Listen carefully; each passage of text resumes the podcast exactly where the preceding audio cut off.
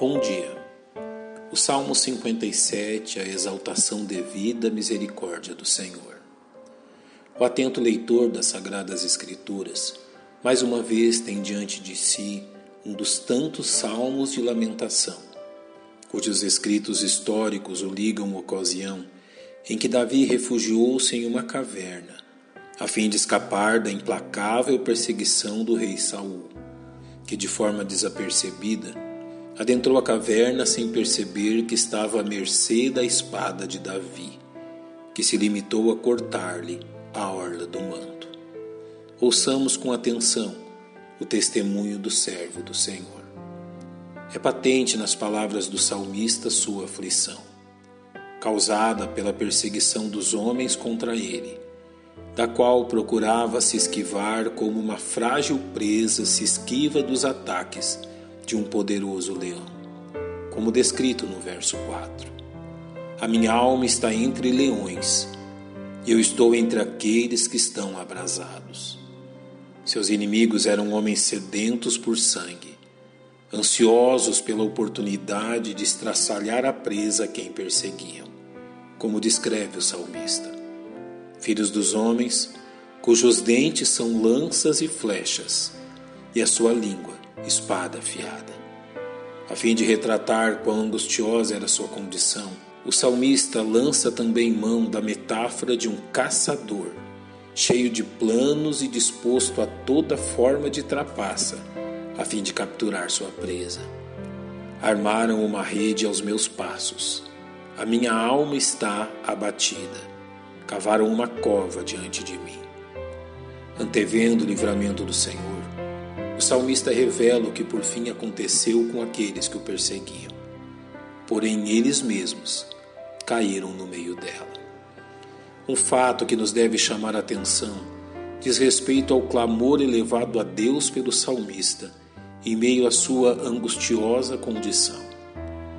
Em momento algum ele faz uso de algum mérito ou obra que tenha realizado, a fim de se fazer merecedor do livramento do Senhor. Em todo tempo, sua única base é a confiança que deposita no santo caráter de Deus, dizendo: Tem misericórdia de mim, ó Deus, tem misericórdia de mim, porque a minha alma confia em ti, e à sombra das tuas asas me abrigo, até que passem as calamidades.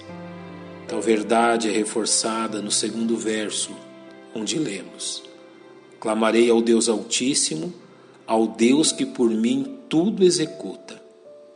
A convicção do salmista era de que somente o socorro divino poderia lhe livrar de uma morte miserável. Ele enviará desde os céus e me salvará do desprezo daquele que procura devorar-me. A inabalável certeza do salmista tinha como única base a pessoa do próprio Deus, como nos revela. Deus enviará a sua misericórdia e a sua verdade.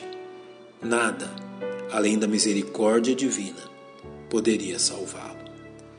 Os versos finais desse salmo provavelmente são frutos do livramento concedido pelo Senhor a seu servo, radiante pela demonstração da bondade de Deus para com ele, quando nos diz: Desperta, glória minha despertai saltério e harpa. Eu mesmo despertarei ao romper da alva. Louvar-te-ei, Senhor, entre os povos. Eu te cantarei entre as nações.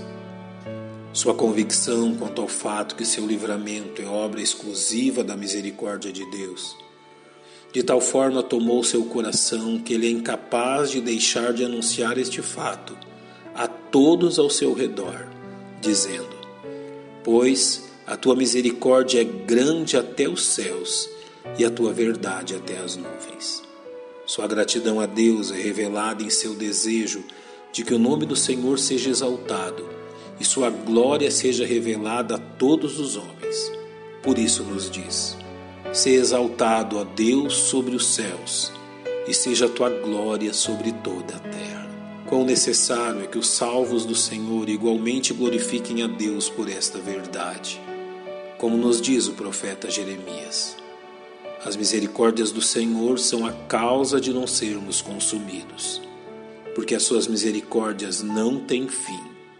Novas são cada manhã, grande é a tua fidelidade. Pai, nós te louvamos pela tua suficiente misericórdia e te agradecemos pelo teu zelo por nós. Em nome de Cristo. Amém.